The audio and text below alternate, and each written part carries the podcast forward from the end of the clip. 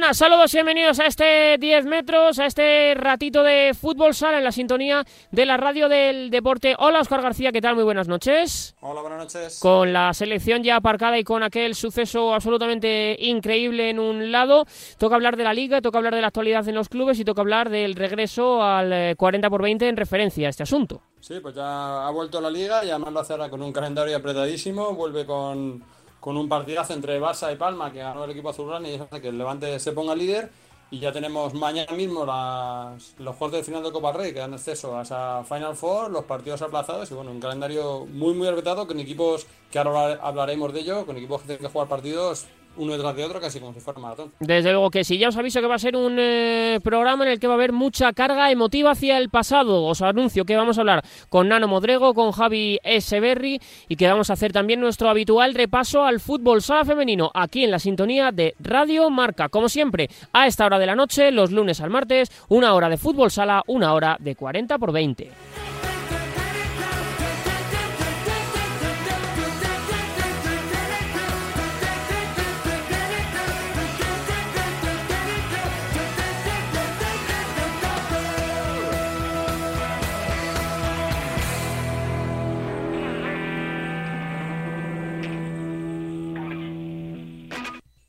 Y como siempre en este 10 metros de Radio Marca empezamos visitando una redacción, Oscar, en este caso es una redacción de Radio Marca en una ciudad que en los últimos años ha crecido mucho en cuanto al fútbol sala como es Córdoba. Sí, es una ciudad con mucha tradición. Eh, que el primer europeo en el año 96 se jugó allí. Eh, luego ha habido acontecimientos como aquella copa que estuvimos otro día hablando con, con Méndez, que personalmente fue mi, mi, estreno en un viaje en una Copa de, de España Fútbol Sala que ha dado muchísimos jugadores, que ha costado que un equipo haya vuelto a la máxima categoría, pero este Córdoba ha vuelto y, ahí está compitiendo con los mejores. Saludo a Antonio García, compañero de Radio Marca Córdoba. Hola Antonio, ¿cómo estás? Muy buenas noches. Buenas noches, Pablo, ¿qué tal? ¿Cómo estáis? Y me imagino, claro, que lo primero es una gran alegría de hablar de un equipo de primera división en Córdoba, ya sea el deporte que sea, pero el hecho de que Córdoba tenga un equipo en primera para el fútbol sala, por ejemplo, es muy importante para la ciudad, ¿no? Totalmente. Eh, desde que subió el Córdoba Patrimonio de la Humanidad y ir de la mano del Córdoba Club de Fútbol, lo que ha supuesto también enganchar a mucha gente al fútbol sala aquí en Córdoba. Y bueno, si ya había gente que le gustaba el fútbol sala, pues ir de la mano del Córdoba Club de Fútbol, pues más todavía, ¿no? Y, y eso ha servido para ver Vista Alegre como se ha visto durante estos últimos años, con graderío lleno, ante equipos potentes de la categoría y bueno, pues, pues muy bien y que siga mucho tiempo. Que eso de que haya un equipo en primera división aquí no es normal y esperamos que nos dure mucho el Córdoba en primera. Sí, imagino que, que habría muchas ganas, ¿no? Porque, como he dicho, hay mucha tradición de fútbol sala ahí en Córdoba, pero imagino que ver tantísimos jugadores cordobeses en primera división y ver que no había ningún equipo y que durante muchos años no estaban ni cerca de estar, imagino que, que generaría, no sé si cierta frustración. Totalmente, sobre todo porque era, digamos que lo que faltaba era esto, ¿no? La guinda a, a muchos jugadores que, que han salido de aquí de Córdoba, que hay en numerosos equipos, en Movistar Inter, en El Pozo, en Jimby Cartagena, en Palma Futsal, mucho producto cordobés que incluso ha salido fuera de España, muchos en Italia, también han estado en Bélgica, y bueno, pues ahora ha llegado el turno para que unos valientes, que en apenas 6, 7 años de vida que tiene este, este equipo, con mucho eh, Córdoba en su fila, pues haya hecho lo que ha hecho, que es para tenerlo en cuenta y, que bueno, y lo que he dicho, que nos dure mucho tiempo.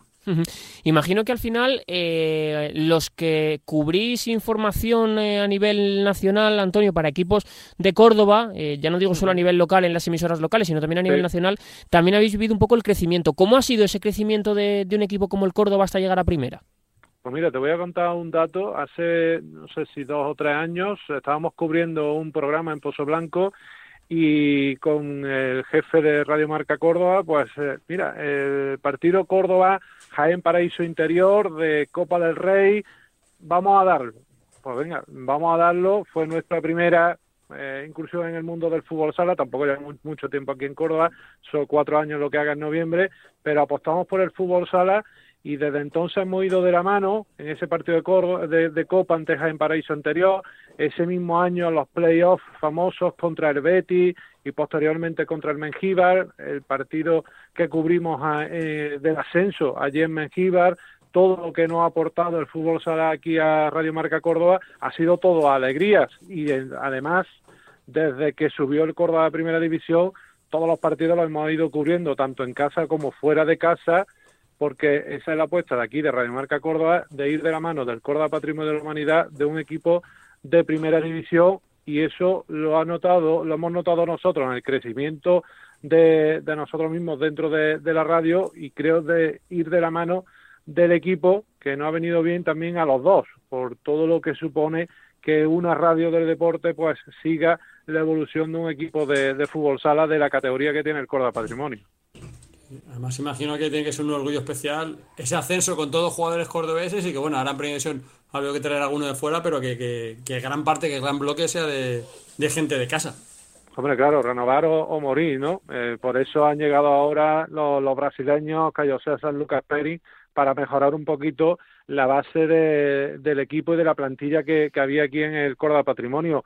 Si nos vamos al día del ascenso, pues imagínate, todos cordobeses, eh, un Córdoba que venía como el último clasificado a esa zona de playoff, que se se deshizo del favorito que era el Betis Futsal, perdiendo incluso el primer partido en casa en Vista Alegre, mm, remontando con los dos partidos que se jugaron en el pabellón de San Pablo allí en Sevilla, eh, en dos días prácticamente consecutivos, y luego el partido contra el Mengíbar, donde aquí ya eran conscientes de que era la gran oportunidad de dar el salto a primera división, que era lo que le faltaba quizás también a Córdoba, ¿no? que ese proyecto siguiera hacia adelante, que pudiera llegar a primera división y que poco a poco se pueda consolidar en la élite con los mejores del fútbol sala.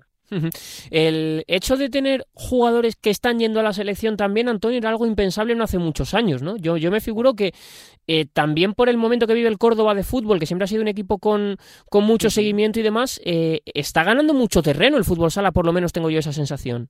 Sí, sí, sí, sí. Eh, de hecho, la pena que ahora mismo por las medidas de restricción por, eh, por la pandemia, pues no puede entrar público a, a Vista Alegre, pero hemos visto que más o menos asiduamente la temporada pasada la media de 2.000, 2.500 espectadores en un pabellón de 3.000, 3.500 eh, que es lo que entran en, en Vista Alegre.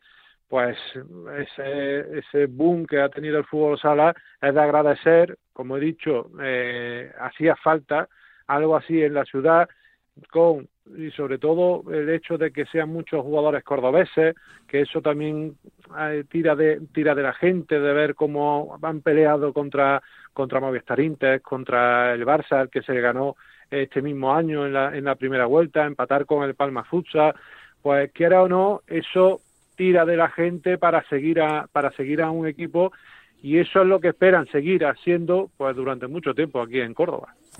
Sí, ahora queda dar ese pasito, ¿no? Como han hecho con los, con los nuevos fichajes y ahora con un calendario que viene en curva, porque estoy viendo las próximas jornadas, en las próximas cuatro, en estas dos semanas, cuatro partidos, Inter, el Pozo y Barça, y además el derby contra el Antequera.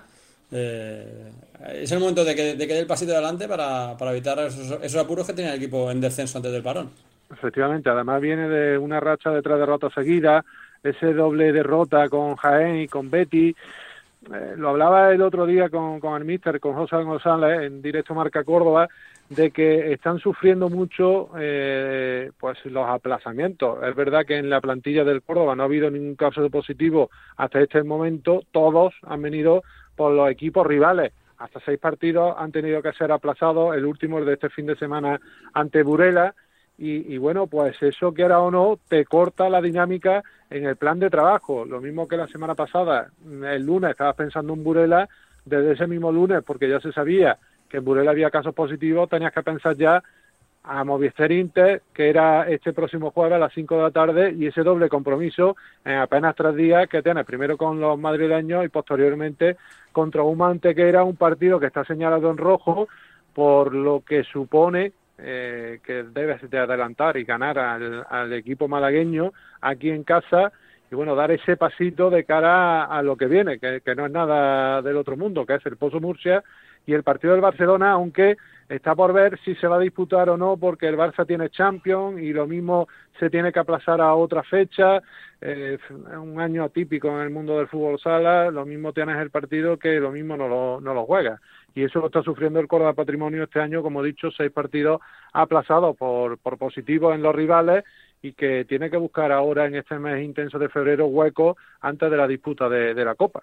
Pues habrá que ver lo que da de sí la aventura del Córdoba en primera y lo que tarda en eh, seguir creciendo. Y la última, Antonio, eh, ¿te imaginas narrando un partido del Córdoba eh, en Europa? Que yo creo que eso ya sería un sueño para la ciudad y para, y para en definitiva, todo lo que rodea al equipo.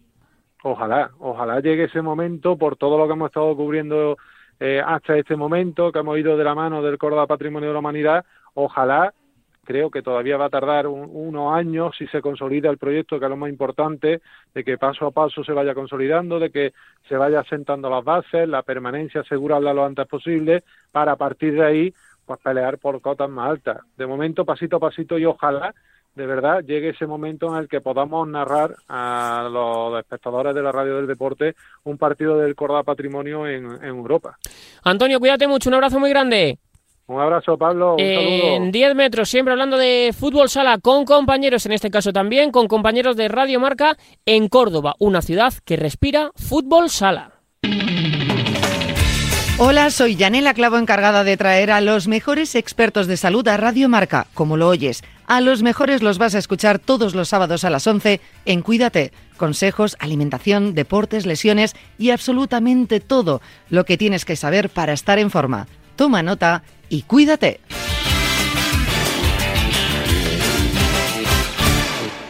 Y en este 10 metros, en esta noche de lunes a martes, Oscar, vamos a hablar, pues yo creo que con un jugador con una trayectoria absolutamente asombrosa e increíble, pero que ha sido actualidad porque quizás ha podido volver a, esos inicios un poco que todos hemos tenido en el mundo del fútbol sala, los maratones, los partidos en corto periodo de tiempo jugándote muchas cosas. Ha sido una circunstancia difícil la que ha vivido Nano Modrego este fin de semana. Sí, ha sido una, circunstancia complicada. Ya sabemos cómo está el calendario de apretado, cómo hay tantos partidos aplazados con hay que buscar soluciones. Y en este caso, el, equipo suyo, el Full Energía, el Colo Colo de Zaragoza de siempre, pues ha tenido que, tener dos partidos en menos de 24 horas. Y además, los dos muy lejos de casa. Tuvieron que jugar primero en el Ejido el sábado, después en Manzanares el domingo. Además, dos equipos de la zona alta. Y bueno, pues con desplazamiento pues lo solventamos una victoria y una derrota, pero desde luego una paliza de, otra época, como dices. Desde luego que sí. Hola Nano, ¿cómo estás? Muy buenas noches. Hola, buenas noches, ¿qué tal? Hacía mucho que no jugabas eh, dos partidos así, ¿no? Quizás alguna Copa de España o algo así, pero el resto de, ocasiones es acordarnos de esos, de esos veranos, ¿no? Algún playoff. Algún playoff. Sí, sí, eso es de, algún playoff o de una Copa de España reciente con, eh, con Río Renovables Zaragoza que jugamos en el Wizzing Center, pues, eh, pues bueno, la verdad es que desde entonces no habíamos tenido que, vivir una situación así o no había tenido que vivir una situación así, ¿no? La verdad es que eh, han sido dos partidos que no es lo mismo que, que jugar una Copa España porque entre medias no tienes que viajar o viajas en otras condiciones, pero la verdad es que ha sido una odisea increíble. ¿Cómo lo habéis, cómo lo habéis vivido? ¿Cómo os lo comunicaron lo primero? Pues esto nos lo comunicaron hace pues cosa de una semana, una semana, diez días, eh, justo cuando nosotros estábamos que no podíamos eh, ni entrenar porque estuvimos con eh, con un problema COVID, pues tuvimos tres compañeros que, que estuvieron eh, aislados, bueno, que, dieron positivo y tuvimos que estar todos aislados de manera eh, preventiva durante diez días. yo solo me podía desplazar a trabajar al, tener un trabajo esencial porque di con la PCR negativa eh, pero el resto del equipo, la mayoría, salvo otros dos que también trabajaban de manera esencial, pues se tuvieron que quedar en casa, ¿no? Eh, ahí nos lo notificaron, que al, no haber podido jugar esas dos semanas por, por los positivos, pues que nos iban a, juntar mucho más los partidos y que había una posibilidad que fuera esta. Y bueno, pues al final fue esta posibilidad. Oscar. Sí, eh, imagino que también tiene que ver eso. Ahora estás hablando de trabajos, claro, que, que os dedicáis a otras cosas también y que al final es para vosotros en segunda división es más complicado ajustar los partidos a meterlos en tres semanas, porque por ejemplo, esta semana Jaén tiene tres partidos, tiene martes, jueves y sábado. Imagino que para vosotros esa circunstancia es más complicada. Claro, claro. Eh, si te das cuenta, la segunda división no es una división profesional. Eh, pues hay muchísima gente en segunda división que trabaja, que tiene sus trabajos y que es muy complicado. De hecho, los clubes eh, en las primeras reuniones al principio de temporada lo que lo que pidieron era que no hubiera jornadas entre semana, que eh, la Copa del Rey, pues en un momento determinado puede ser, eh, pero que jornadas de liga que era inviable porque no son clubes profesionales la mayoría. Bueno, eh, no somos clubes ninguno profesional, pero jugadores profesionales hay muy pocos en segunda división, ¿no? Entonces, pues, eh, pues era complicado esa opción. Entonces, claro, en vez de alargar los plazos de la competición, que yo creo que en mi modesta opinión sería lo más lógico, ¿no? Pues si, se tienen que alargar un par de semanas eh, tanto los playoffs como el final de la primera fase, pues que se alargue el calendario un poco más en el tiempo y, así de esa manera pues eh, podamos eh, jugar con una seguridad mayor para nosotros, ¿no? Pero bueno, al final pues se comprimió todo. nosotros tuvimos que hacer, hemos tenido que hacer 1.600 kilómetros este fin de semana, 900 un viernes por la noche saliendo de aquí de Zaragoza a las 10 de la noche, durmiendo en el autobús, llegando allí a las 8 de la mañana, intentando descansar, jugando el sábado a las 5 de la tarde o a las 6, 6 de la tarde en elegido, terminar a las 8 y coger el autobús, llegar a la 1 de la mañana a Manzanares, dormir en Manzanares y volver a tener que jugar por la tarde. Y luego llegar ayer por la noche a las 2 de la mañana aquí a Zaragoza y, bueno, pues hoy a las 7 de la mañana para levantarte para currar. Entonces, pues bueno, eso es lo que nos ha tocado vivir. Una situación que, que al final es eh, extraña por un año extraño, Nano, pero una, una pregunta que, claro, es verdad que nosotros eh, te, hemos visto ya jugar mucho tiempo. El otro día con Miguel Ángel Méndez y Óscar eh, hablábamos de lo que fue tu, cómo se gestó tu fichaje para comentar una final en Radio Marca y demás. Entonces ha pasado un tiempo. Eh, para, para, una, para un jugador más veterano es más difícil todavía esta circunstancia que antes en otros tiempos y en otros momentos. Sí, bueno, sí, porque claro, yo llevo 21 años dedicándome al, al fútbol sala salvo los dos, tres primeros años, que, sí que es cierto que allá por el 97, 98, eh, pues, eh, pues bueno, no, era no estaba todo, todo tan profesionalizado, sí que había compañeros, yo recuerdo que había compañeros como yo, Moñonel o José Mari que, trabajaban, ¿no? Y venían de, trabajar y no estaba todo tan tan serio y tan profesionalizado, pero luego ya a partir del 2000 todo se empezó a profesionalizar, empezamos a entrenar por la mañana, por la tarde, y a partir de ahí, pues ya desde entonces yo he vivido estas situaciones pues de otro modo, ¿no? De otra manera. Eh, se hace raro, se hace raro porque, pues bueno, cuesta y aparte pues también por la edad, pues influye todo un poco más, eh, las, las piernas pesan un poquillo más y tal, pero pero bueno, al final te adaptas, hay que adaptarse eh, por, por el club, te adaptas por los compañeros y, y al final, pues bueno, pues eh, yo creo que nos gusta tanto esto que, que al final, pues, eh, pues lo haces de, de, muy buen gusto, como se suele decir, sarna con gusto no pica, luego te apetece competir, te apetece salir a la pista y bueno, pues, pues hay que hacer ciertos sacrificios ahora que antes no había que hacer, pero bueno, oye, es lo que es ley de vida, es lo que toca ahora. Sí, eh, sí he hablado, bueno, de hecho lo hemos comentado nosotros, que pues eso, una copa, un playoff, pero claro, en esos casos es muy distinto, tienes una sede, tienes un hotel, eh, estás concentrado al lado del pabellón o cerquita del pabellón, con lo cual enseguida según acabas el partido de recuperación, ayer, antes como has dicho, acabaste el partido, tuviste que hacer 400 kilómetros en, en autobús, imagino que eso sí que tiene que, acusarse, ¿no? El, el, se acabar un partido y meter en un autobús, imagino que la recuperación es bien distinta.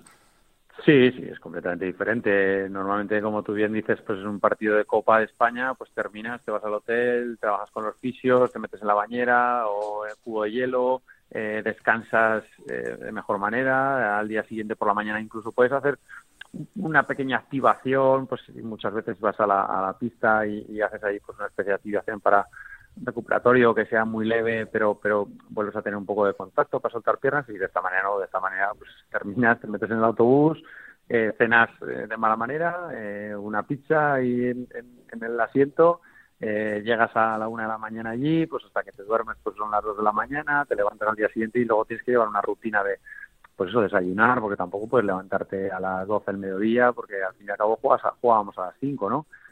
o cinco y media, entonces pues bueno, es completamente diferente. Por suerte somos un equipo joven, somos un equipo eh, pues que nos encanta correr, bueno, a los jóvenes, yo, ya no estoy para tantos trotes, pero que son, son unos chavales estupendos y espléndidos que, que, enseguida eh, están para lo que les eche, que la verdad es que en el trabajo físico eh, pues estamos muy bien y ayer Ayer tan apenas se nos notó en el partido, ¿no? Quizá al final, pero yo creo que perdimos más el segundo partido por pequeños detalles que por el físico, ¿no? Llegamos faltando siete minutos ganando 1-2 y, y, de piernas yo creo que íbamos todos bien en ese aspecto. Pues fueron por unas cinco faltas y una falta, una sexta falta que, que, se pudo evitar, pero al final se hizo y demás, y ahí les dimos alas a ellos cuando, cuando ellos estaban casi muertos, ¿no? Entonces, pues bueno, yo creo que, que yo les dije antes del partido de ayer a, los chicos, ¿no? Que, que, el partido de ayer y el viaje no nos sirva de excusa antes del partido para decir que estamos cansados o para cuando perdamos que no nos sirva de excusa, ¿no? Que el partido de ayer y la victoria de ayer nos sirva como un motivo para hoy eh, intentar ganar otra vez, ¿no? Que, no nos sirva, ah, pues hemos perdido, no, porque estamos muy cansados, no. No, eh, sabíamos a lo que íbamos, sabíamos las condiciones que teníamos, pues, pues para adelante, hay que mirar hacia adelante, hay que buscar soluciones, no hay que buscar problemas ni motivos. Entonces, pues bueno, yo creo que en ese aspecto todos estamos muy orgullosos. O sea, que entonces tú fuiste un poco casi, casi eh, coach. Bueno, intentas desde la experiencia darles un punto de vista diferente a los chicos que, que que no creo, no sé si lo llegaron a pensar o no lo llegaron a pensar, porque no hubo ese comentario, sí que había comentarios, pues lo típico en el autobús, bueno, pues venga, vamos a seguir con la maratón esta, a ver quién nos toca a las 3 de la mañana, ¿sabes? Es como una maratón de sí. de verano, ¿no? Eh, y, bueno, venga, tal. Pero, pero lo, tienes en la cabeza, luego en el momento que salimos a jugar contra Manzanares, pues, pues salimos y, te olvidas, o sea, intentas olvidarte de las piernas y tú juegas y compites y y la verdad es que en ese aspecto el equipo se portó de 10, pero, pero de 10 eh, o de más. O sea, en ese aspecto, pues eh, los chavales cumplieron a la perfección. Oye, hemos hablado de los jugadores, pero yo quiero hablar también un poco de la logística. Imagino que ese utillero, ese viaje tuvo que tener una labor especial, ¿no? Porque imagino que tendría que llevar, pues eso, doble de todo, de equipación y de calentamiento y de todo. Tuvo que ser, que ser un, día también entretenido hoy para él. Te vas a reír, no tenemos utillero. O sea, eh, eh, nosotros nos llevamos las, las, equipaciones nuestras, cada uno se lleva sus propias equipaciones. Y, y en un principio eh, íbamos a tener que jugar con una equipación un día y con otra equipación otro día. Pero al final conseguimos que el hotel del, del domingo nos lavara las equipaciones, del, porque es que da la casualidad también que el ejido juega de azul celeste y nosotros jugamos de azul y el Manzanares juega de azul, o sea, de azul más oscuro. Entonces, eh, contra el Ejido no podíamos jugar de azul oscuro, tuvimos que jugar de blanco.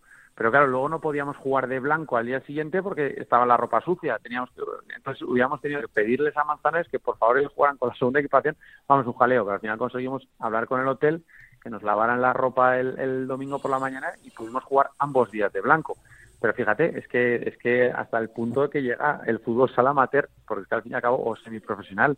Nosotros nos llevamos que eso también es un tema que hemos hablado en el viaje, que que de alguna manera tenemos que hacer que no vuelva a pasar o buscar algún patrocinio con alguna tintorería o algo para que claro porque es que ya no es solo por eso porque si, si hay algún jugador imagínate que sin querer se olvida un equipaje es que no puede jugar imagínate es que es que claro entonces yo, yo, estaba pensando incluso yo estaba pensando incluso en la ropa de calentamiento, por ejemplo, que pienso, vale, dos equipaciones de juego, una de local y una de visitante, vale. Pero la, el calentamiento mismo, no sé, incluso vendajes y ese tipo de cosas que al final también hay que, hay que tocarlo, pues, pues imagino que todo eso es complicado de un día para otro.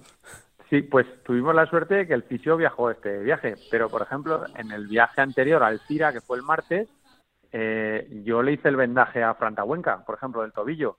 En, eh, en cuanto a la camiseta de calentar, yo calenté, porque solo nos, lavaron las equipaciones de juego. Eh, yo con la misma camiseta que calenté el sábado, calenté el domingo. O sea, lo único que hice fue llegar al hotel, tenderla encima en el baño, ahí que se secase, y bueno, al fin y al cabo, como es tuya, pues tú te aguantas tu olor. Con una sudadera encima y fuera, pero pero sí, así fueron las circunstancias, así fueron. Es un poco, eh, eh, no sé, claro, es que son muchos años, pero es una de las situaciones más extrañas que has vivido nunca, ¿no? Sí, sí, pero, pero yo también sabía dónde, dónde iba, ¿eh? O sea, yo eh, también hay otras circunstancias en los entrenamientos, por ejemplo, eh, nosotros entrenamos, jugamos en la granja y la granja es un pabellón municipal que está muy solicitado. Pues nosotros solo tenemos una hora y media, bueno, una hora de pista los lunes, una hora y media de pista los martes, hora y media de pista los jueves, no tenemos más. Y, y, no podemos entrar hasta la hora de, del entrenamiento. O sea, cuando hay muchos entrenamientos, pues que, haces un preventivo o haces tal, pues tenemos que hacer el preventivo en la calle, en una pista exterior, en la calle, con frío, con, con medio lluvia o con lo que sea, y lo tienes que hacer fuera, en la calle, el preventivo, el físico, para luego aprovechar la hora o la hora y media entera de pista en el, en el, eh, dentro del pabellón. Entonces, pues es, es rocambolesco, pero yo sabía dónde iba, o sea, yo sabía dónde, dónde estaba, en, qué equipo y en las condiciones que entrenaban, porque conozco a muchos jugadores y soy amigo de muchos de ellos de antes, y bueno, y eso se sabe, ¿no? Pero bueno, eh, esto también sirve para que toda esa gente que, que está jugando en primera división y que, que, no se da cuenta, sí, sí, que, que valore realmente lo que tiene eh, mientras lo tiene. O sea, que valore, porque eh, muchas veces sin, sin quererlo te vienes a esta situación, porque esta situación yo la he querido, porque ya con mis 40 años yo no, eh, era inviable seguir jugando en primera división y, yo quería jugar en el Colo porque era una deuda que tenía yo y quería jugar en el Colo porque mi padre fue uno de los fundadores, bueno, mi abuelo fue uno de los fundadores de este equipo hace muchos años, hace 25 años, y era como que tenía una, una deuda, ¿no? Pero, pero que haya mucha gente que valore cada día. Yo, yo por suerte he vivido una cosa y he vivido la otra. Yo he vivido eh, eh, un año en Inter, donde tú ibas a entrenar con la ropa de calle y no tenías que llevar nada más. Y allí te ponían todo encima del, del asiento, todo, todo eh, lo que tú querías, la camiseta de calentamiento, si querías una térmica, si querías eh, calentadores, si querías medias, si querías todo, y lo tenías todo ahí encima. Tus zapatillas, todo, te lo dejaban ahí en el sitio ya estoy viviendo el otro lado, ¿no? Que, que, pues, oye, te tienes que llevar todo a casa, lavártelo todo y demás. Pero bueno, yo creo que, que todo tiene, todo tiene su, su, su todo, tiene su magia, ¿no? Esto también eh, es un club humilde, sabemos lo que somos, quiénes somos y, y no y, nos sentimos muy orgullosos de ello. O sea, y ahí estamos peleando todos los partidos, ganando el sábado al líder, haciendo mil kilómetros, mil seiscientos kilómetros y compitiendo a Manzanares, un equipo que, que son, creo, casi todos profesionales o que todos se dedican solo al fútbol sala, o la mayoría, y, y nos ganaron 3-2 y si vieras cómo celebraron la victoria, eso le da más mérito a nuestro a nuestra labor. Oscar, remata. No, pues que imagino que, que, además también, como has dicho tú, para que la gente valore, que la, la, la, línea es muy fina, o sea que al final entre primera y segunda división hay jugadores, imagino que jugadores de, de segunda división, incluso algunos de tu equipo, no solo ganan estar en primera, sino que tienen calidad de sobra para estar en primera y que por lo que sea no están y que al final tienen todos que mirar que el hilo es muy fino, que la línea es muy fina, que igual que puede estar en primera, como dices tú, pues no te digo ya en Inter, pero si un equipo 100% profesional, que estar en segunda y tampoco es tan, tan complicado, tampoco hay tanta diferencia, digamos, de calidad bruta. Sí, no, y ahí tienes ejemplos como Pablo Trasovales, Jorge Tabuenca, Marcos Forga, que han vivido pues hace meses eh, lo que es entrenar por la mañana, entrenar por la tarde, ir al gimnasio, solo, solo, solo vivir por y para el fútbol sala, con unas condiciones excepcionales, unos viajes muy buenos, todo bien planificado, total. Y ahora pues por las circunstancias están en segunda. Pero eh, eh, esta gente ah, por ejemplo eh, que te he comentado eh, valora eso. Y, y, están intentando poder volver a, a estar en, en, ese lugar. En primera. en primera. Y, y, yo creo que están trabajando muy bien para ello eh, es lo que estamos intentando es lo que intento yo también hacerle ver a la gente joven que, que jolín que, cada entrenamiento influye cada ejercicio influye que cada acción influye que, que, no dejen, que no bajen nunca los brazos, que, que nunca se sabe lo que puede pasar, que por mucho que hayan estado dos veces en el sala 10 y se hayan ido, que nunca se sabe lo que puede pasar, ya no solo en sala 10, que, que el, el fútbol sala no se acaba en el sala 10, es lo que muchas veces intento hacerles ver yo también, que, que a lo mejor pueden destacar eh, en, nuestro equipo y lo quiera un Noya o un, eh, pues no sé, o un Ejido o un Manzanares, que son ya casi profesionales, y que a lo mejor ahí van a estar más vistos, ¿no? Y, o por un entrenador más que más eh, más profesional, refiero, no digo que Alfonso nuestro entrenador no sea profesional, ¿eh? ni mucho menos, sino que, que, sea profesional 100%, que su trabajo sea el fútbol sala, ¿vale?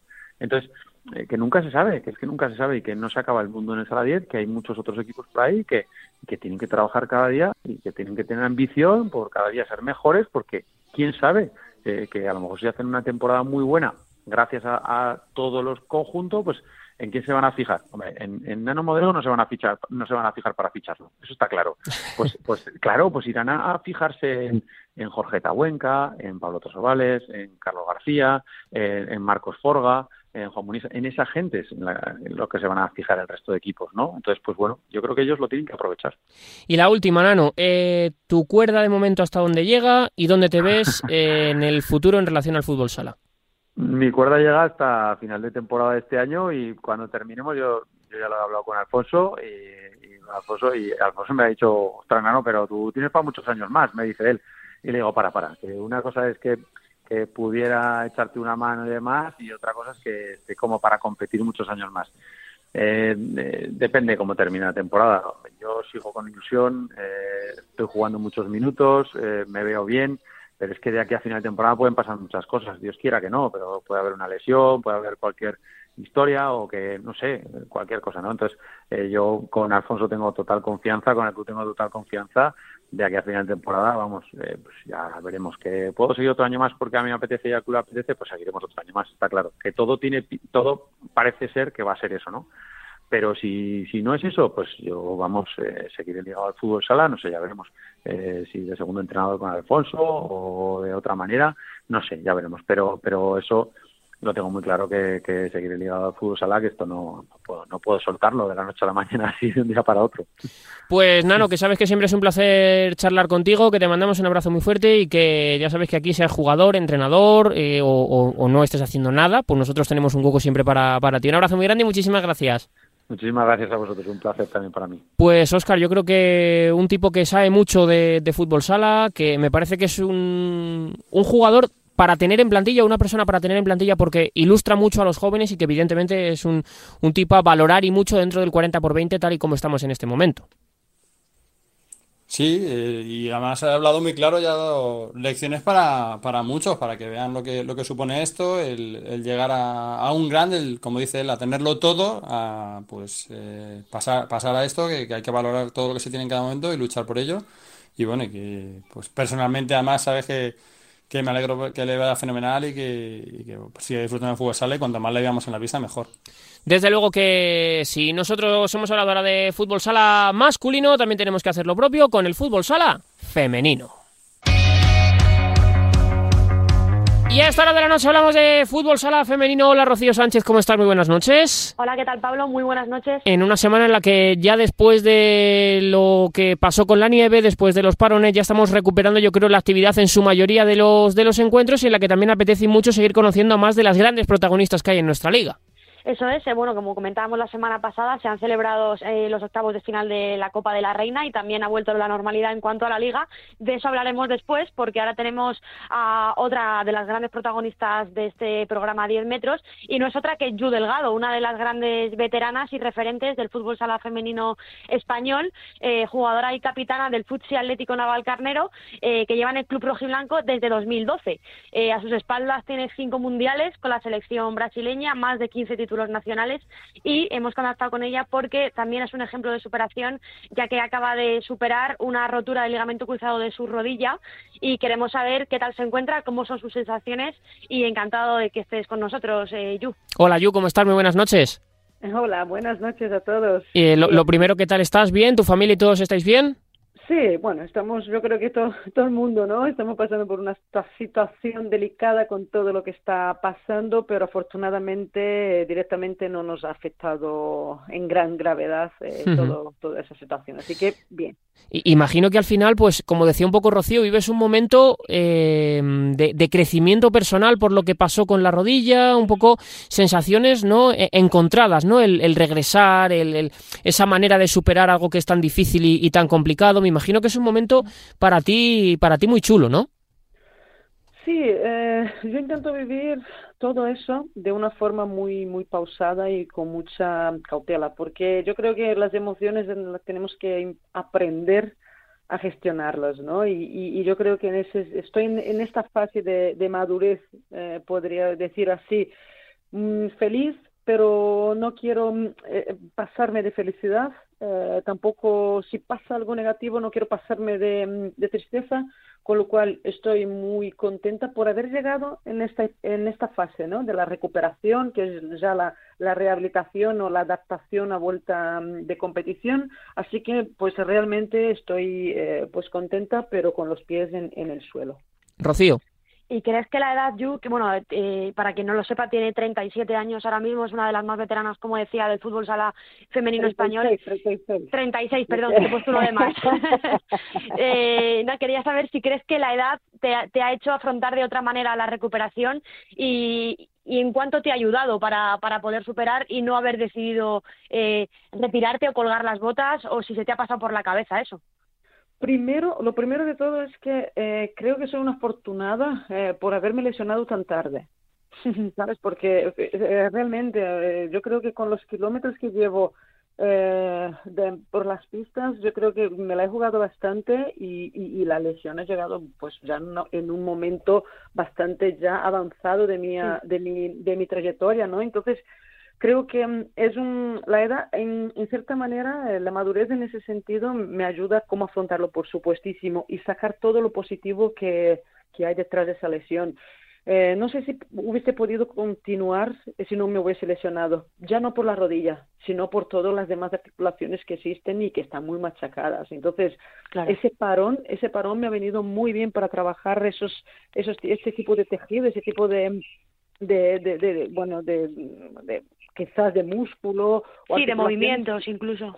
Efectivamente, corregir esos movimientos, además que con la competición nos era imposible. Es que paramos a lo mejor 25 días al año y todo lo demás son entrenamientos muy largos, competiciones muy largas. Entonces yo creo que la, experiencia me ha ayudado a afrontarlo y además con otro optimismo.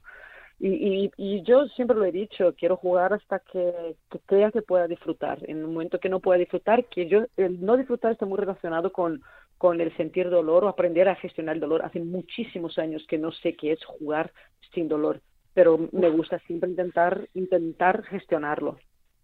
¿Y cómo, cómo ha sido volver al equipo, eh, volver a lucir el brazalete de capitana y además hacerlo en un derby como fue el del, el del pasado partido de Copa frente al Móstoles y además ganar y pasar a cuartos de final? Ha sido redondo, ¿no?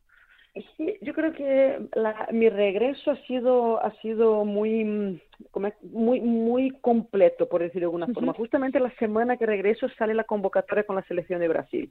Y verme en la lista realmente fue un un un, un, un decir madre mía qué qué emoción qué qué recompensa más bonita, ¿no? Luego juegas contra Móstoles. Móstoles, aparte de ser un derby, también es mi equipo. el, enfrentamiento fue de lo más respetuoso que, que, he jugado, que también me gustaría dar las gracias de, por el cariño que se ha gestionado todo eso, desde Móstoles, aparte.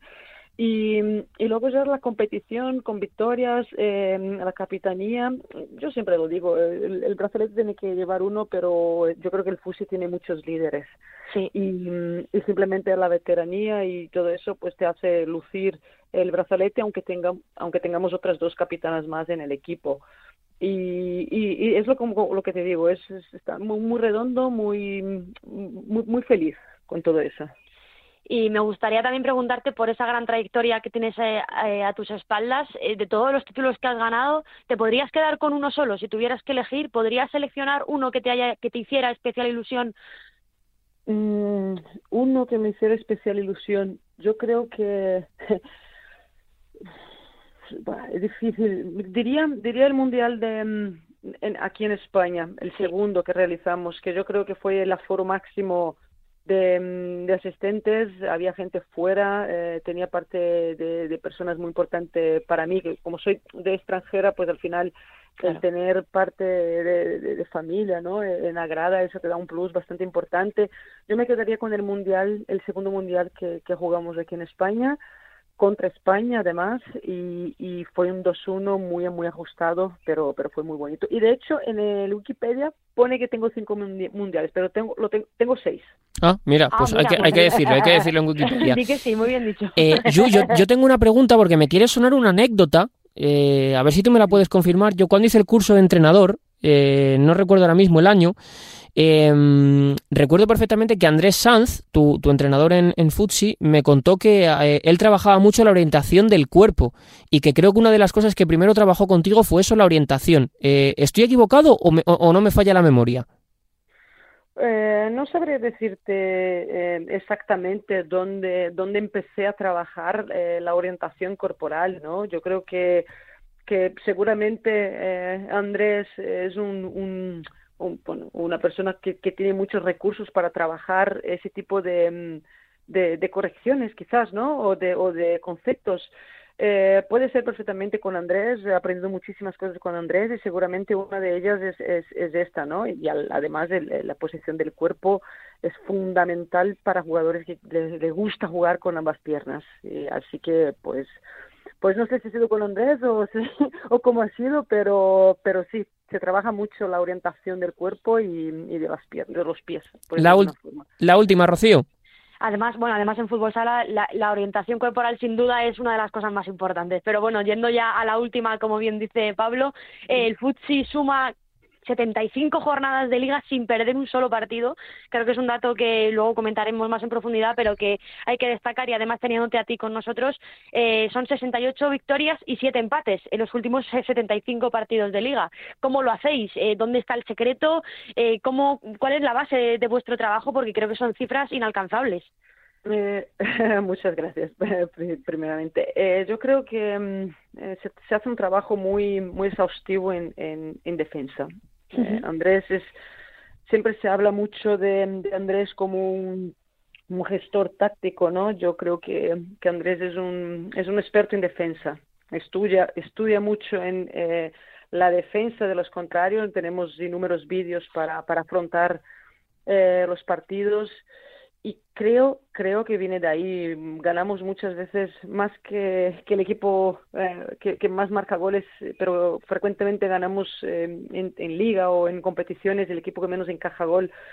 Y, yo creo que la base para mí de ese de, esa secuencia no de esta línea está en, en todo lo que de, en lo que trabaja Andrés que yo diría que es un 70-30 por ciento eh, de nuestros vídeos de nuestras de nuestras correcciones y, de nuestros entrenamientos. Pues Yuke, gracias por atender la llamada de, Radio Marca, que te mandamos un abrazo muy grande y que ojalá tengamos que hablar muchas veces por grandes éxitos del Futsi y grandes éxitos tuyos. Muchísimas gracias. sea, muchas gracias a vosotros también. Desde luego que una gran eh, protagonista, Rocío, no cabe ningún tipo de, de duda y no sé si nos dejamos algo más que apuntar en referencia al Futsal FEM pues comentábamos que, había vuelto la, normalidad en la competición. Se ha disputado eh, en total eh, todos los partidos de la jornada 13 de la primera división de fútbol sala femenino y hay que destacar que se van dilucidando un poco los favoritos a meterse en ese playoff porque han ganado los que van primeros clasificados. Eso requiere que los, los equipos que van abajo se están quedando ya un poco eh, a remolque del resto, ¿no? Y hay equipos como bien comentábamos el Futsi y Pollo en el grupo A y en el grupo B, tanto Alcorcón como Burela como Móstoles, que son claros favoritos para, para pasar de, ronda. Y también eh, había novedades, como hemos dicho, en la Copa de la Reina, porque ya tenemos a los ocho equipos que van a jugar los cuartos de final. Eh, próximamente anunciaremos el, el formato y las fechas, pero sí que es verdad que hay que destacar que serán cuartos de final todos repletos de, equipos de primera división. No ha habido ningún equipo de segunda que se haya que se haya colado, que haya conseguido la sorpresa. Tampoco mi equipo, el femenino San Fernando. Así que nada, será una ya a partir de cuartos de final será partido único y será una competición seguro muy bonita.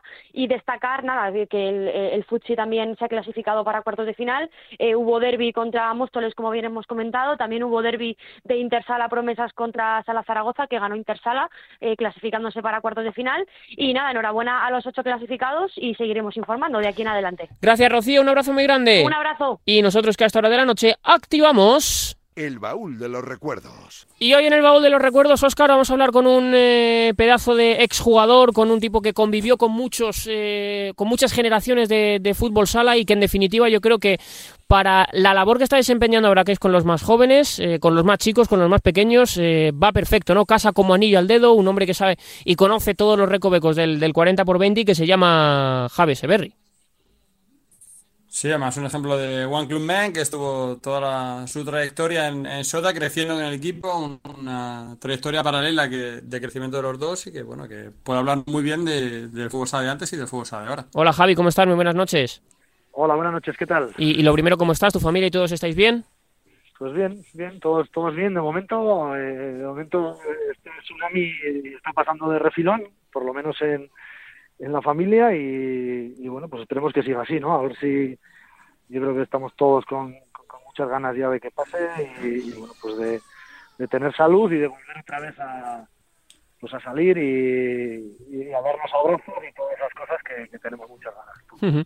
Imagino que no es fácil, ¿no? El hablar de, fútbol sala, porque al final la salud es lo más importante, Javi, y en esto que estamos hablando de tanto protocolo y demás, es, es lo que debe un poco primar, ¿no? Que es verdad que la, quizás el protocolo, no te quiero meter en mucho barro, ¿eh? Pero que es verdad que el protocolo de la federación se está hablando, podría ser mejorable, ¿no? Pero claro, al final, eh, cuando hablamos de tema de salud, es difícil manejar el resto de cosas porque la salud es lo más importante. Sí, parece que, no sé, el tema este de la salud de la pandemia como que nos hemos ya acostumbrado, ¿no? Pero, pero evidentemente es la, salud es lo más importante. Eh, el deporte un poco es lo que nos toca a nosotros, evidentemente pues más, ¿no? Porque yo creo que al jugador hay que cuidarlo, hay que ser protagonista, eh, en este caso en el fútbol sala, y yo creo que, que, que hay que cuidarlo, ¿no? Y, bueno, y que, se tengan que, que aplazar un partido, que se, se jugará, ¿no? Yo creo que, a veces que, se nos olvida que, bueno, pues que, de un positivo pues puedes, lo puedes llevar a casa por jugar un partido que, se podía haber pasado, lo puedes llevar a casa, lo puede coger tu padre y, se puede ir a, pues al otro lado, ¿no? Y, entonces sí que lo hemos hecho buena, como se suele decir. Y, a veces se nos olvidan esas cosas que, evidentemente eso es lo más importante. La salud, ya te digo yo de lo que hablamos y de y yo creo que todos los, que los que amamos el deporte, el fútbol sala, lo que queremos es que vuelva el espectáculo y que vuelva con todos los jugadores y, con, como mejor se pueda. Oscar. Sí, siempre empezamos esta pregunta, la, hace Pablo normalmente esta pregunta, pero esta de la yo. Eh, hablar de Javier Severri sobre de fútbol sala, ¿cuáles son los primeros recuerdos que se ven a la cabeza de Javier Severri cuando le hablas de fútbol sala? Pues en el pueblo, ¿no? Yo al final eh, soy de Chavalía, un pueblito que está a una hora de Pamplona y en el Pirineo, por cierto, que es muy bonito, o sea que os invito a que vengáis cuando queráis, ¿vale? Cuando podamos te hacemos una visita, Javi, no te preocupes. Y ahí, ahí es cuando yo el primer recuerdo que tengo es de meterme ahí en el, frontón, de ver a los mayores cómo jugaban y cuando se iban los mayores, pues entramos los, los más pequeños a jugar a fútbol sala. O sea, ese es el primer recuerdo, pues no sé, tenía cinco o seis años, no lo sé, pero pero ahí nos metíamos en el frontón y con el balón todo el día. Y tú ahora que estás con los más pequeños, notas que eso falta en los niños, que, que, ya no hay esa... No sé si decir que los jugadores son mejores o peores, porque al final es, es difícil, ¿no? Pero es verdad que, falta eso, el repetir el gesto técnico, el que los jugadores salen menos técnicos, tienen menos duende, tienen menos algo que yo creo que ha caracterizado mucho siempre a este deporte, y tú lo sabes mejor que yo, que es la calle, el jugador callejero, el jugador que, que tenía descaro, no sé, te da un poco la sensación de que las generaciones que vienen de alguna manera eh, tienen menos eso, ese alma de la calle que vosotros sí que teníais. Sí, la verdad que eh, los tiempos han cambiado también mucho y, y bueno, pues eh, la vida cambia, eh, la forma de ver el deporte también. No es que sea ni mejor ni peor, ¿no? Pero, pero sí que es verdad que antes pues estábamos todo el día en el frontón o en la calle, en, la plaza, con un balón, con, jugábamos con las esquinas, jugábamos en porterías de que poníamos los, las dos chaquetas, eh, jugábamos paredes con, con la pared. Eh, yo creo que todo ese tema coordinativo, todo el tema de, estar con el balón pues, pues, pues dos o tres horas, eh, eso se ha perdido. Eso ahora ya no existe. Ahora ya, ya no hay nadie que, que, veas tú por la calle que, que, sea, que esté jugando con el balón. O sea, prácticamente no sé, ya cada uno se va a entrenar, se va a su sitio. Antes, pues te llevas cualquier plaza, cualquier, y estabas todo el día con el balón. Y todo el tema ese de coordinación, de, de manejo de las dos piernas, de, de intentar ser más pillo que, que, el rival para meter gol, para regatearle, pues antes existía y, ahora no. Y yo creo que, que un poco pues eh, empieza todo por ahí, ¿no? El tema de la gente de la base, pues yo creo que todo empieza por ahí. Se está volviendo, yo creo que, el entrenador ya, el, preparador ahora, el monitor, está dándose cuenta de que los críos, pues eh, técnicamente, pues coordinativamente no les falta mucho y pero bueno pero pero lo de antes eso no va a volver y, es una pena, pero, pero menos lo que hay. Sí, y en esa calle que se jugaba a todo, ¿cómo acaba Javi Severri dedicándose al fútbol sala? ¿Cuál es el, camino que llega? Y no sé si, si descartas algún otro deporte. Pues mira, yo jugaba, eh, a ver, empezamos jugando a fútbol sala, pero como no era de los mejores, te lo digo. Madre mía. Eh, pues sí, sí que había nivel allí, ¿eh?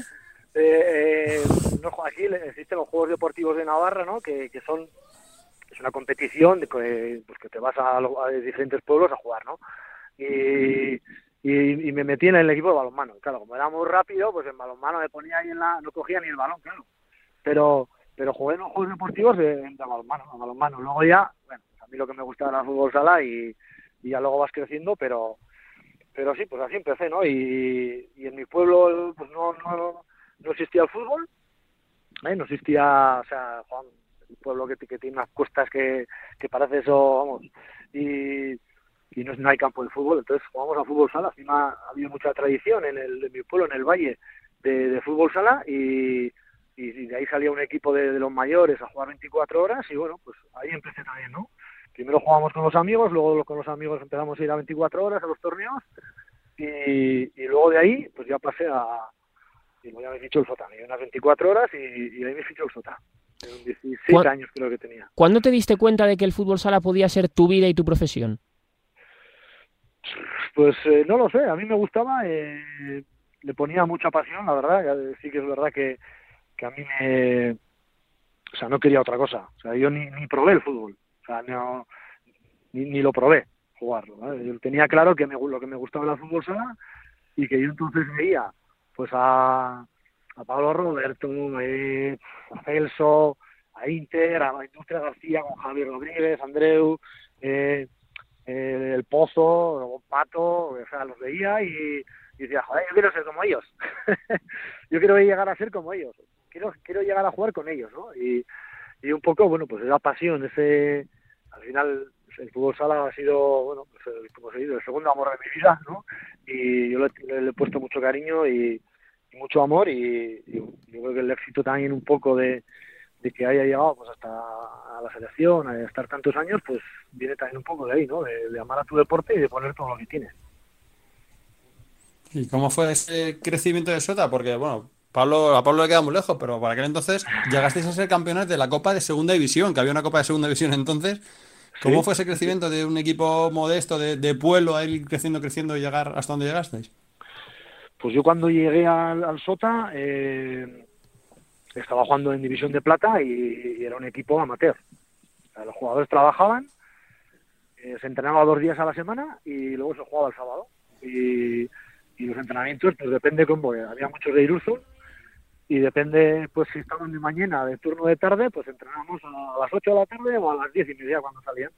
Entonces, yo me tengo la, la- el recuerdo de, de entrenar a las diez y media de la noche allá en Irurzun, en aquel pabellón, con mucho, pues así empezó un poquito, ¿no? Y, y bueno, yo creo que, que poco a poco, eh, pues se vio que, bueno, que existía la posibilidad de, pues de, de subir, ¿no? Porque sí que es verdad que estuvieron muchos años eh, peleando por subir, pero luego pues se dieron cuenta de que, bueno, de que ficharon a Fran y a Bandro, los brasileños, y bueno y, y para y bueno empezó a crecer el, el equipo y, y, bueno nos plantamos en, aquel año eh, con un equipo pues que muy renovado ¿no? con Afranio luego vino Leandro también y, bueno que no éramos candidatos pero lo que dices ganamos la copa de le ganamos a Cartagena esto se llamaba Minguez Saez y, y a partir de ahí pues eh, subimos a primera división con Galdar un playoff igualadísimo y, bueno, pues hasta, hasta hoy, ¿no? Yo creo que, que lo que dices, el crecimiento ha sido paralelo y yo he tenido la, la suerte de, empezar de, pues prácticamente de, cuando era un equipo amateur a, bueno, a verlo, pues, pues casi levantando un trofeo, ¿no? Eh, pues todos sus campeonatos, de una copa a otro de liga y, y bueno, pues eh, me ha tocado vivir lo más bonito, lo, lo, menos bonito y lo más bonito, ¿no? Yo creo que han sido muchos años de fidelidad y de, y de y, bueno, pues y de querer estar también en el, en el club. A mí me gustaría también preguntarte, Javi, eh, ¿qué fútbol sala te encontraste tú y qué fútbol sala ves ahora? Es decir, ¿qué diferencias ves entre lo que tú empezaste a nivel un poco más profesional a lo que hay a día de hoy en todos los ámbitos? Ya no solo dentro de la cancha, que ahora te preguntaré por ello, pero sino también fuera, a nivel estructural, agentes, eh, directores deportivos, no sé. Cuéntame un poco cómo has visto tú el crecimiento estructural del fútbol sala en estos años. Bueno, pues yo creo que ha sido también piramidal. Yo cuando cuando entré, cuando llegué, había había muy pocos equipos que eran profesionales. Inter, eh, podía ser el Pozo, muy pocos había que eran profesionales. Los demás, eh, Sota era un, equipo de, vamos, como suelo decir, de, barrio prácticamente, ¿no? Y, y, sobre todo los conceptos también, eh, se, se jugaba mucho uno para uno, eh, los equipos tácticos apenas eh, o sea, no tenían cabida, o sea, no tenían cabida.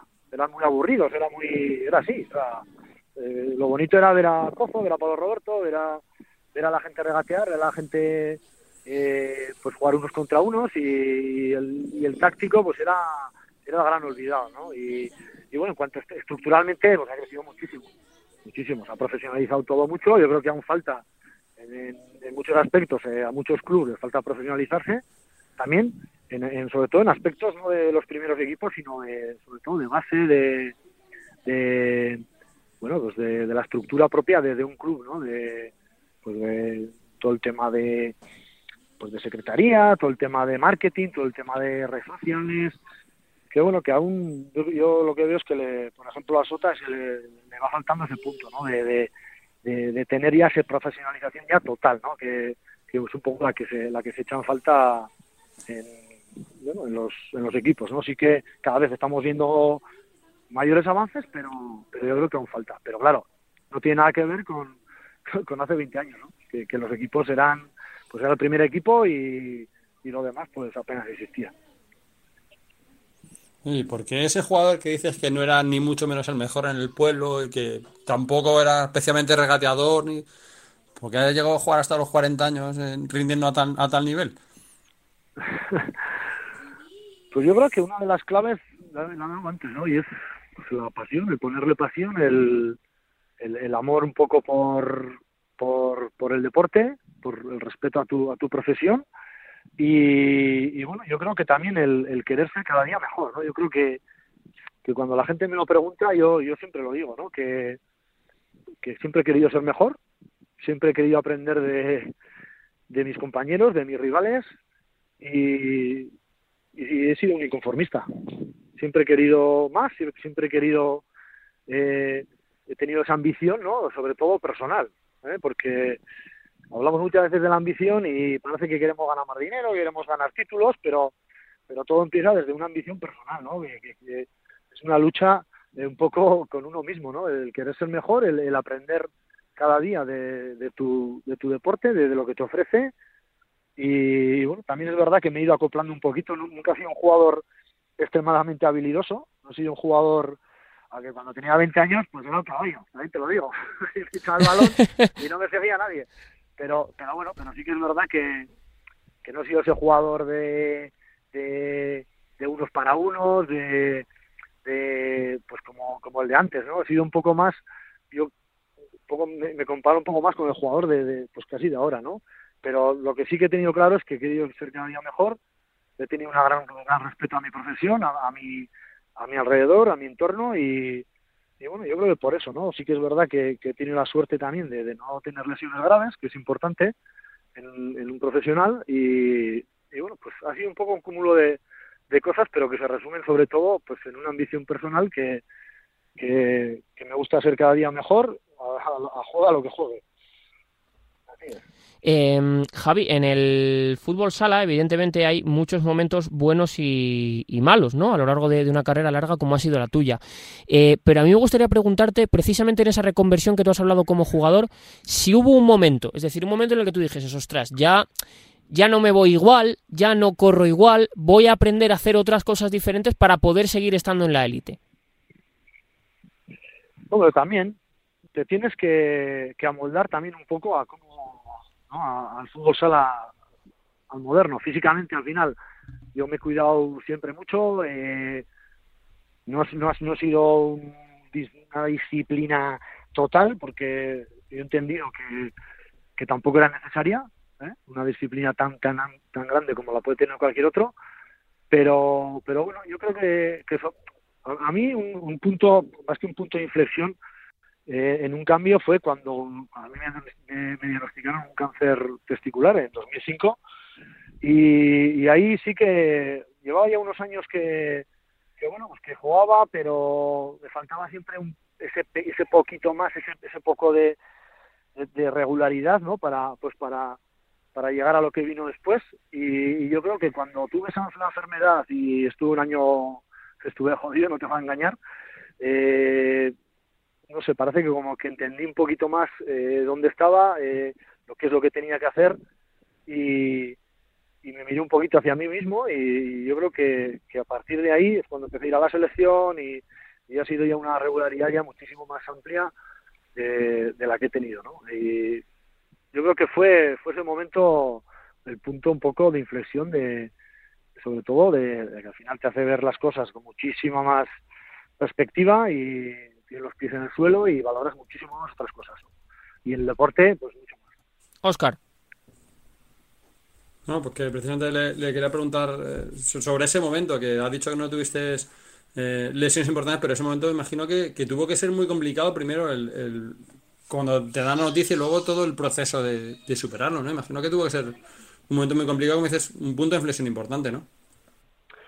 Sí, sí, porque no solo para mí, sino para el entorno también, final, eh, pues mi mujer, la familia, mi madre, pues, la madre, ¿no? Pues no sé, encima, eh, hace, esto me pasó en el 2005, hace 16 años, que, que bueno, pues no es como ahora que parece que lo tenemos como más asumido, más asimilado, ¿no? O, lo hemos visto más, ¿no? El- o más cerca. Antes, bueno, pues decía, joder, tienes un tumor. Cuando me dijo el, el, el urólogo que tenía un tumor, joder, pues se me vino el mundo encima. O sea, se me vino el mundo encima. Y, y fue un punto de, de, bueno, pues de, de, dar más importancia quizás a otras cosas que no fueran el deporte. Evidentemente tenía que, tenía un tratamiento, tenía una, bueno, pues una, eh, pues un año estuve prácticamente con, con quimioterapia y con, bueno, con el tratamiento y, y a partir de ahí sí que, sí que, bueno, pues crecí más, ¿no? Yo creo que, que crecí mucho más, más rápido y, y yo creo que fue, desde entonces fue un jugador mucho más, más completo. Fue duro porque es un momento eh, muy complicado y, y que te viene todo encima y, y, para lo que no, yo creo que nadie está preparado, ¿no? Entonces, eh, bueno, pues a base de, de, pues de rodearte de tu gente, de, de tu entorno, de, de que la gente me viera a mí bien y fuerte, pues a partir de ahí fui creciendo un poquito más. Y a mí me queda solo una, Javi. Eh, ¿Dónde te ves en cinco años? Bueno, pues mira, ahora tengo una, una academia de aquí en Pamplona, en la Universidad de Navarra, y, y ahora todos mis esfuerzos están centrados en, en hacerla crecer, ¿no? Eh, la, montamos hace cuatro años con Rafa, Rafa Usín, la academia se llama Academia Futsal Rafa Usín y Severri, y bueno, pues yo estamos con los críos, vamos poco a poco, eh, vamos cada año creciendo más y con proyectos aquí bonitos, eh, fútbol sala y además en un sitio como la Universidad de Navarra, que es con unas instalaciones espectaculares. Y pues me, veo aquí, ¿no? Me veo pues eh, enseñando, eh, poniendo mi granito de arena y mi conocimiento, todo lo que he aprendido, mi experiencia, para, bueno, pues para intentar formar a, a, toda la- a todas las chicas y todos los chicos que, que vengan aquí a la universidad a practicar fútbol sala y, y bueno, pues con, con muchas ganas de, pues de enseñar y de, sobre todo a los más pequeños, de, pues de, de todo lo que de, lo- de todo lo que tenemos. Pues Javi, que gracias como siempre por atender la llamada de Radio Marca. Le- te digo lo mismo que a Nano Modrego, que hemos estado hablando antes con él. Claro, al final, eh, desde que este programa existe, 10 metros, siempre hemos hablado contigo eh, como jugador, luego como ya exjugador, ahora desde otro punto de vista y desde el de formador y que siempre tendréis un coco aquí en la radio del deporte. Un abrazo muy fuerte y muchísimas gracias. Os lo agradezco. Muchas gracias a vosotros, un placer como siempre. Javi Eseberri, Oscar, un auténtico fenómeno. Ojalá, ojalá. Yo creo que si salen muchos jugadores con los valores de Eseberri ya será algo muy positivo. Como que salga alguno ya, que salgan dos o tres ya será, ya será positivo, sí, de luego es una figura muy importante y muy a tener en cuenta en el fútbol sala, pues en el Navarro por supuesto y en el español también. Mucho fútbol sala, el que hemos vivido hoy en la sintonía de la radio del deporte. La semana que viene ya os digo que será un programa con mucha carga en relación a la Champions, con Inter y con Barça jugándose su pase a la siguiente ronda. Por hoy lo dejamos. Gracias, Oscar, un abrazo. Un abrazo. Hasta la semana que viene, ya lo sabéis, una hora de fútbol sala en Radio Marca.